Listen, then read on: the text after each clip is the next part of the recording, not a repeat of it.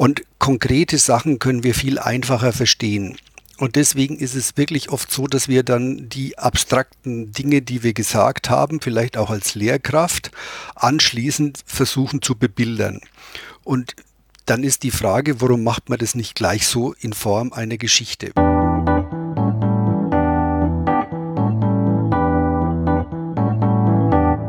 Hallo und herzlich willkommen beim Podcast übers Podcasten. Mein Name ist Brigitte Hagedorn. Und im Intro hörten Sie meinen heutigen Gast, Dr. Michel Zirk. Michel Zirk ist professioneller Geschichtenerzähler. Er ist promovierter Sprach- und Literaturwissenschaftler und er erzählt seit über 20 Jahren Geschichten.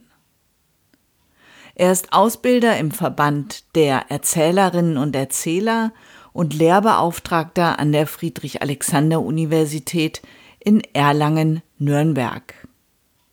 An der Universität geht es bei ihm darum, wie erzählend gelehrt werden kann und um Märchenerzählen im Deutschunterricht. Ich bin über sein Buch Freies mündliches Erzählen äh, auf ihn gestoßen. Herr Zirk, Wer ist denn Ihr Publikum an der Universität Erlangen-Nürnberg? Sind es Lehramtsstudierende? Ja, also erstmal auch äh, Hallo von mir.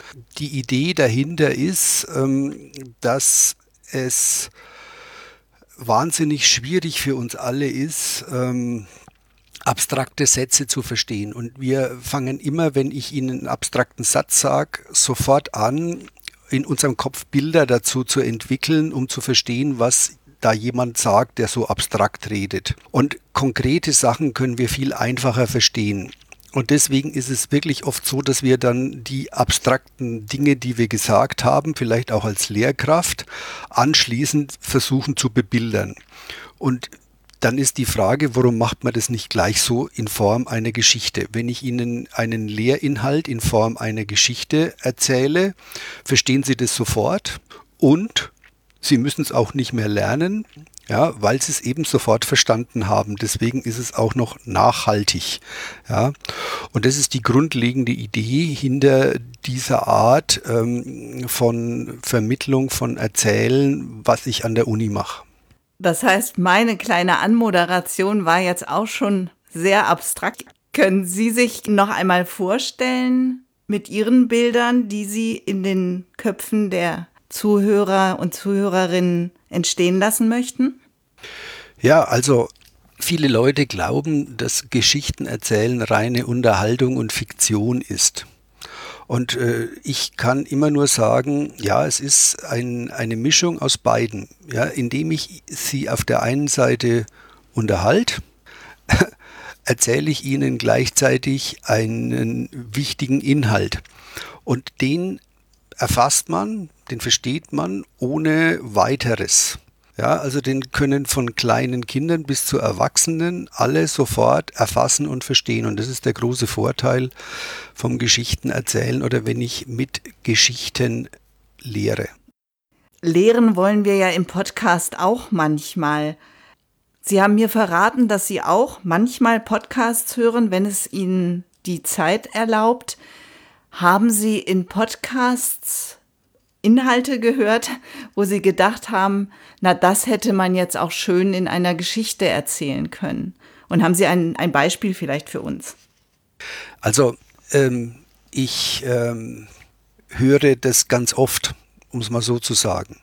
Ja, also ähm, es gibt ja auch äh, inzwischen ganz viele Leute in Firmen, die sich des Erzählens bedienen, nur dass es dort nicht Erzählen genannt wird, sondern Storytelling, weil das klingt einfach besser, ne, wenn man dem Ganzen einen englischen Namen gibt. Und dann gibt es ein sogenanntes Konzept der Leaving Experts. Also das heißt, ne, ich gehöre auch zu den geburtenstarken Jahrgängen. Also in, in Bälde werden sehr viele Leute, sehr viele Firmen verlassen. Und sie gehen natürlich und nehmen ihr ganzes Know-how, das sie in einem langen Arbeitsleben angehäuft haben, mit. Und jetzt kann, können diese äh, Experten natürlich sozusagen ihren Nachfolgern alles Mögliche aufschreiben. Sie können ihn zum Beispiel aufschreiben, äh, bei Temperaturen über 50 Grad müssen an äh, Rohrpipelines Doppelflansche angebracht werden. Ja, also das wird dann der Nachfolger lesen und wahrscheinlich sofort wieder vergessen.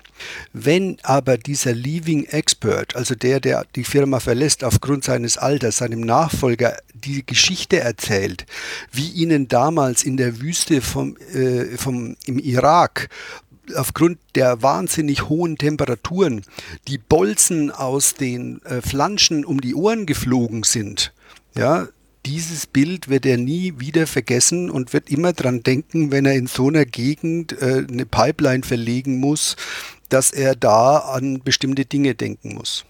Ja, das ist ein super Beispiel. Und ich finde gerade ähm, für dieses Thema, was Sie sagten, die Leaving Experts und um Wissen im Unternehmen zu halten, sind ja auch Podcasts ganz klasse, weil wir uns diese Texte nicht alle durchlesen müssen, sondern wir können es, können es quasi nebenbei anhören, wenn zum Beispiel in einem Interview die Experten zu Wort kommen. Ja, ich meine, das, das, das Ganze erleben wir momentan jeden Tag. Also äh, eines der grandiosesten Beispiele, ohne den werden zu wollen, ist der Herr Trump. Ja, also man liest über ihn immer wieder, dass er keine Akten studiert, sondern dass er sich im besten Fall Fernsehsendungen oder äh, eben Podcasts oder solche Sachen anhört und versucht daraus sich sein Weltbild zusammen zu basteln. Ja, und äh, ich denke mal, das ist bei vielen anderen auch so. Also äh, lesen ist, glaube ich, was, was außer Mode kommt auch natürlich ein bisschen den modernen Medien geschuldet, weil ich äh, jetzt ja viele Dinge ähm, audiovisuell zur Verfügung habe, die ich vorher wirklich alle nur in Buchform oder in, in Dossierform oder in Dokumentform hatte. Lesen aus der Mode kommen wäre natürlich auch sehr schade. Also ich bin auch Literaturwissenschaftlerin ursprünglich, habe ich das studiert. Ich liebe Bücher und ich liebe zusätzlich lesen. Und es gibt auch Hörbücher, die habe ich mir dann nach dem Hören nochmal als Buch gekauft. Ja, klar, also es ist, ähm, ich denke mal, ja, äh, ich habe irgendwann gelesen, dass noch nie so viele Bücher verkauft wurden wie zurzeit und dass noch nie so wenig gelesen wurde. Ja, also ich, ich weiß nicht, was die Leute mit den Büchern machen, ob sie damit Blätter pressen im Herbst oder ob sie sie sich einfach ins Regal stellen, um clever auszuschauen oder damit es einen guten Hintergrund gibt, wenn sie skypen oder zoomen oder wie auch immer, ja.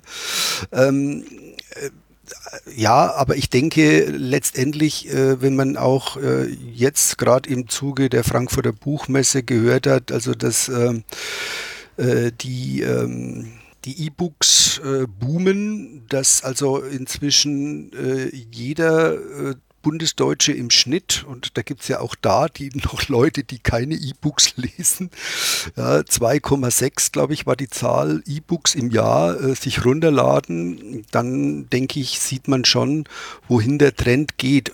Ich glaube, das sind so die Älteren wie wir, die noch irgendwo äh, dieses haptische Vergnügen brauchen, ein Buch und den Geruch von Papier und dieses Umblättern von Seiden. Und ich glaube, dass das tatsächlich was ist, was langsam ausstirbt und dass die nach uns kommenden äh, wirklich äh, damit kein Problem mehr haben, das alles digital zu machen. Aber immerhin, es ist ja auch, äh, wir lesen ja auch nicht mehr in Papyri oder äh, alten Pergamentrollen, sondern wir haben ja auch eine andere Form entwickelt. Genau. Sie haben trotzdem ein Buch geschrieben, und zwar heißt Ihr Buch Freies mündliches Erzählen. Untertitel Ein Grundkurs. Erschienen ist es im Erzählverlag und in diesem Buch unterscheiden Sie zwischen dem freien mündlichen Erzählen und dem Alltagserzählen. Was wäre denn die Geschichte, die Sie gerade von den, ähm, von den Leaving Experts als Beispiel gebracht hatten, Wäre das Alltagserzählen? Wenn es der Erzähler einfach in äh, ein Gespräch einfließen lässt, ja. Also äh, ne, das eine ist, das Alltagserzählen ist das, was wir alle jeden Tag machen. Wir kommen nach Hause und erzählen von der blöden Kuh, die da im Büro wieder das und das gesagt hat. Oder wir erzählen von dem, was wir auf der Straße erlebt haben und von dem beinahe Unfall, der da an der Ecke passiert wäre.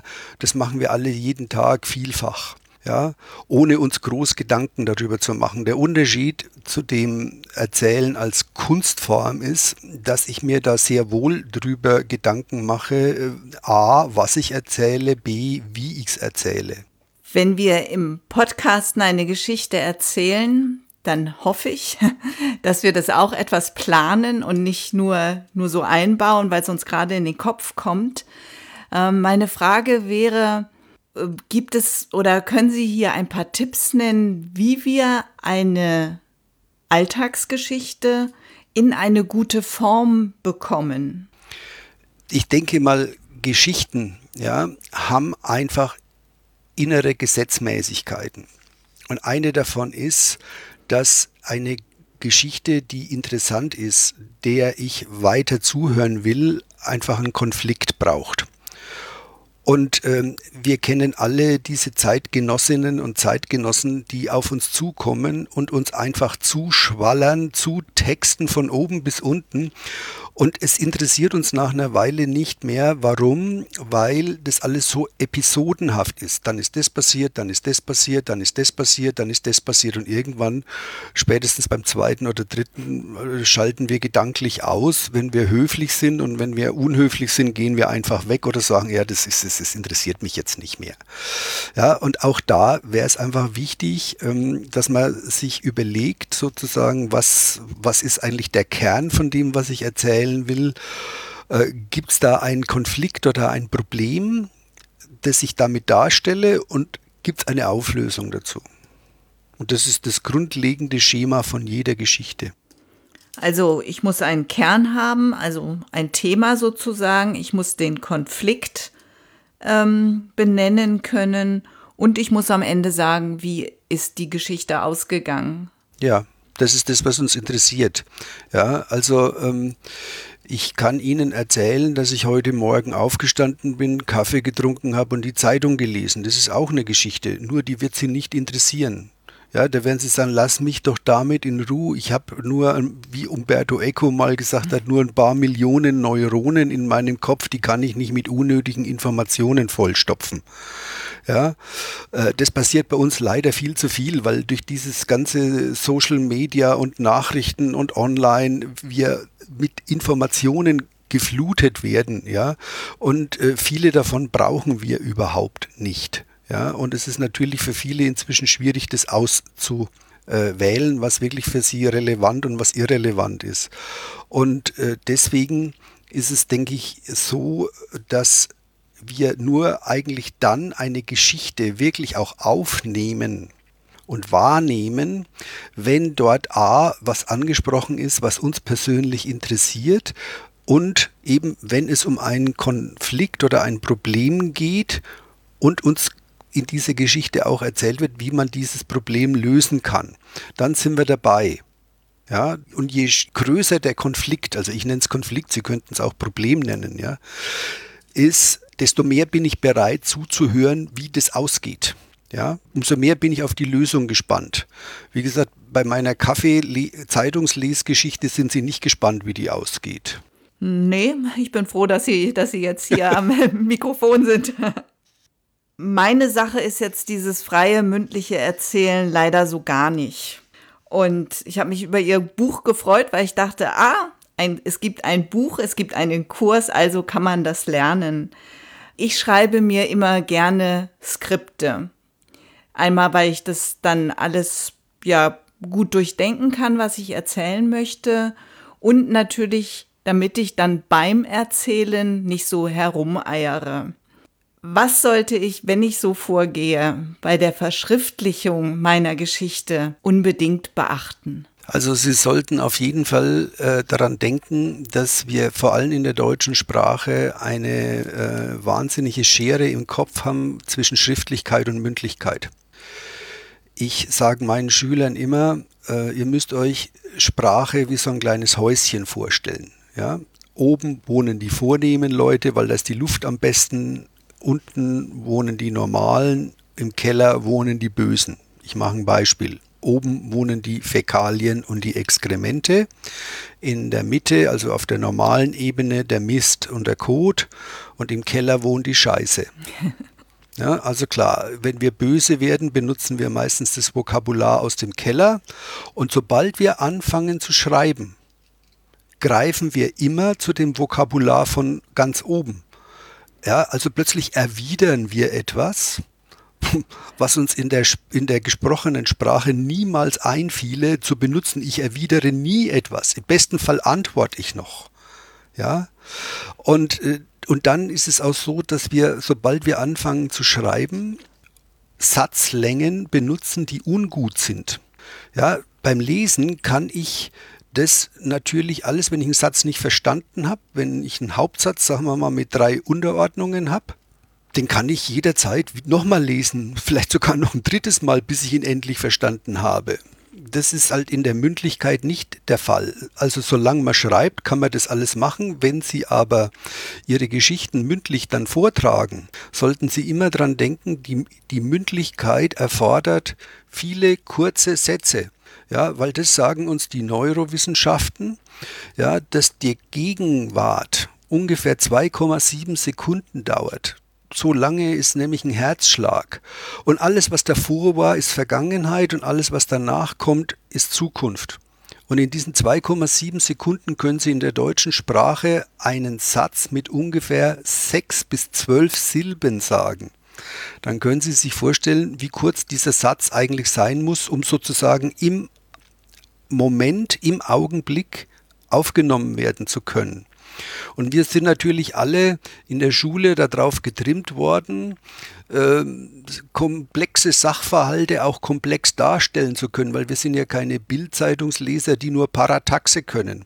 Aber genau das erfordert das mündliche Erzählen, dass ich viele kurze Sätze mache und auch wenn Sie sich sozusagen ein Skript machen, dann würde ich Ihnen empfehlen, ja, das, was ich in meinem Buch die Erzählschritte nenne, ich würde mir, mir aufschreiben, sozusagen, was sind meine Erzählschritte, was sind meine Schritte, die ich unbedingt ähm, weitergeben will. Wo ist da drin ein Spannungsbogen? Da kann man ja sich ja vorher in aller Ruhe Gedanken drüber machen und würde das aber dann versuchen, in mündlicher Sprache weiterzugeben weil das ist ein wahnsinniger Vorteil und, äh, und auch ein wahnsinniger Service für die Zuhörer, wenn man ähm, Sätze nicht so lang und nicht so komplex werden lässt. Das heißt, sich den Kern und den Konflikt und auch die Auflösung notieren und dann in, in gesprochene Sprache genau. übersetzen, sozusagen. Ja. ja. Mhm. Weil, also das ist einfach so, wie gesagt, wir sind, Sie können sich beobachten. Das kann jeder machen. Ja, man kann einfach ähm, äh, hergehen und äh, ein, irgendein Ereignis, sagen wir ein Verkehrsunfall an der Ecke, den man gesehen hat, mündlich erzählen und danach aufschreiben. Und dann vergleichen Sie mal, was Sie da produziert haben. Das ist interessant und wir haben ja heute tatsächlich die Möglichkeit, uns einfach erstmal mit dem Handy aufzunehmen, Ganz die Geschichte einfach. zu Sprachfunktion an und äh, dann, ja. Genau, und dann einfach dran zu feilen und zu gucken, kommt es wirklich auch so an, wie ich mir das gedacht habe. Ihr Anfangsbeispiel mit dem, mit dem Gebäude, ähm, das irritiert mich etwas, weil das ja bedeuten würde, dass wir sozusagen bei dem mündlichen Erzählen uns eher der Fäkalsprache bedienen. Nein, der normalen. Der normalen. Ja, also nein, das ist keine Aufforderung sich der Fäkalsprache. Obwohl es kann passieren. Ja, also ähm, ja, wenn äh, ja, ich äh, einen äh, Punk sprechen lasse. Ja, mhm. also Punk ist für einen Franken immer ein schwieriges Wort, weil es ein hartes P hat. ja, aber das sind die Kameraden mit dem Irokesen, ja, zumindest früher. Ja, der wird nicht Mist sagen. Ja, oder ähm, ähm, Scheibenkleister oder sowas, ja? ja. ja. Sondern der wird ganz klar Scheiße sagen. Ja. ja. Also das heißt, ich muss mir auch natürlich vergegenwärtigen, wie sind meine Figuren, was haben die für ein Sprachregister, so heißt es in, ja, offiziell. Und auf der anderen Seite, äh, wenn ich ähm, jetzt einen Professor in einem Vortrag ähm, an der Uni äh, sprechen lasse, dann wird er eine ganz andere äh, Sprachhaltung haben, ein ganz anderes Sprachregister. Ja, also auch das ist was und, und, und das ist auch was, was viele Leute in Anführungsstrichen, also nach meiner Diktion falsch machen, dass sie zum Beispiel Protagonisten haben, die sind sechs Jahre alt und die reden wie ähm, Erwachsene. Ja, und das also klar, und das kommt daher, weil sie die, das, den Text vorher aufgeschrieben haben. Aber kein Sechsjähriger erwidert irgendetwas. Wenn ich jetzt mir dieses, diese Punkte notiert habe, aufgeschrieben habe, es dann sprachlich ein bisschen geübt habe, wie kriege ich es denn hin, dass ich mir das merke, dass ich die Geschichte auch wieder wiederholen kann? Also es gibt natürlich die verschiedensten Nemotechniken.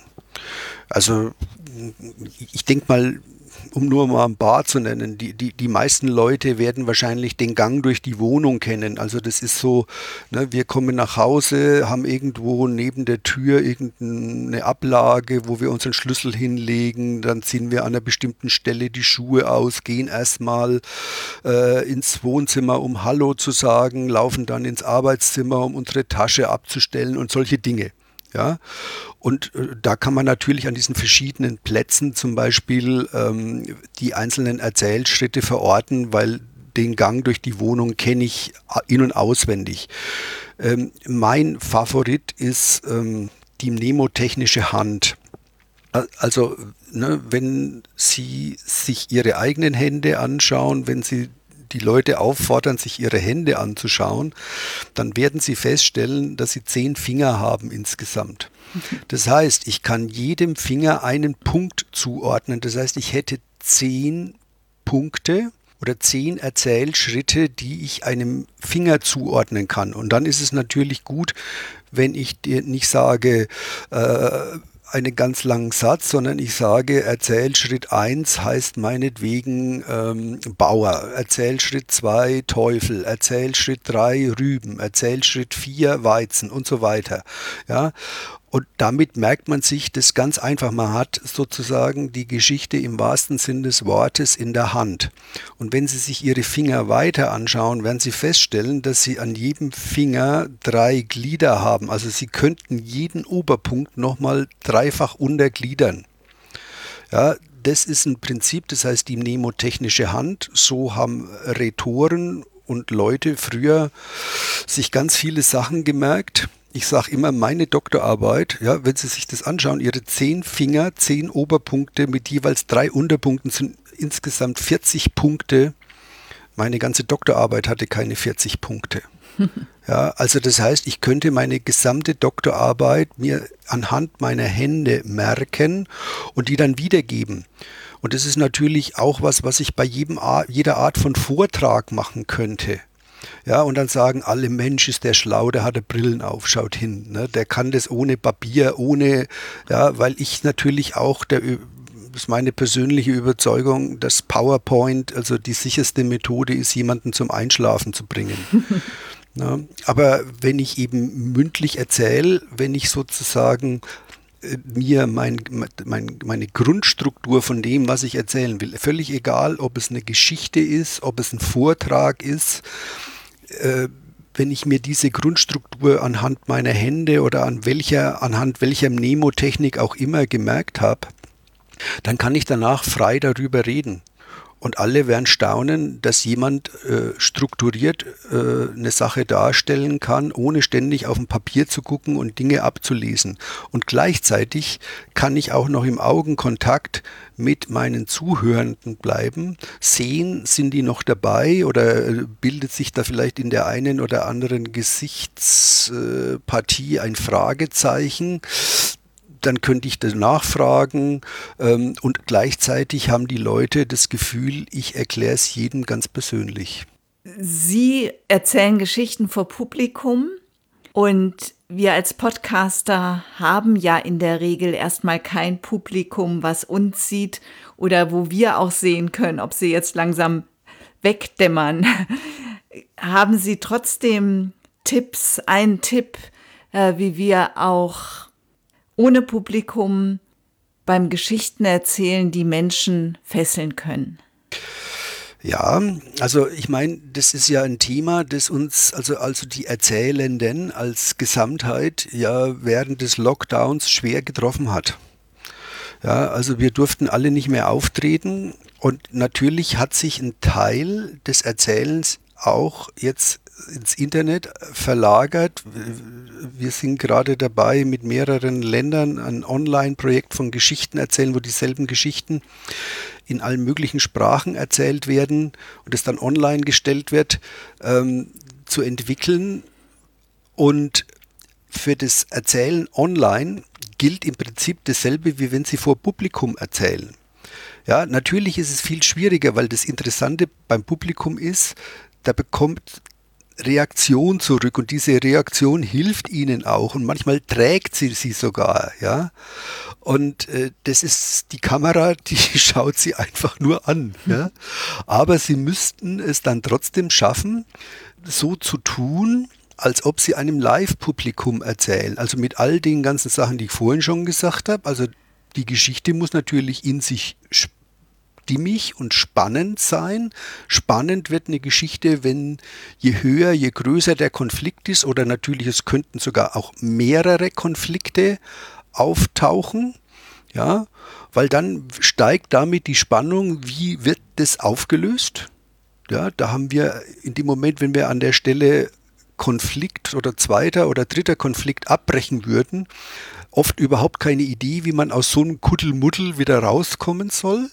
Ja, und das lässt uns natürlich zuhören und gleichzeitig ja, kann ich mich nicht einfach nur hinsetzen und sagen, ach, die sehen mich ja sowieso nicht oder vielleicht sehen sie mich doch, aber sie sehen ja nur immer den Ausschnitt von mir. Also ähm, konzentriere ich mich aufs Wort.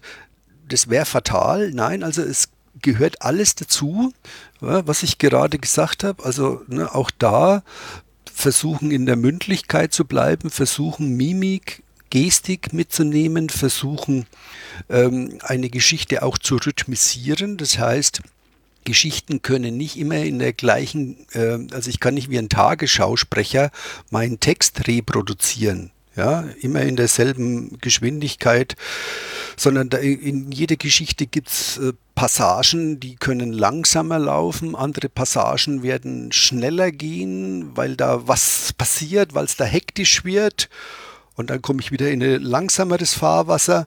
Also all diese Dinge, die man äh, auf einer Bühne machen würde, muss man eigentlich auch machen, wenn man das von der Kamera macht.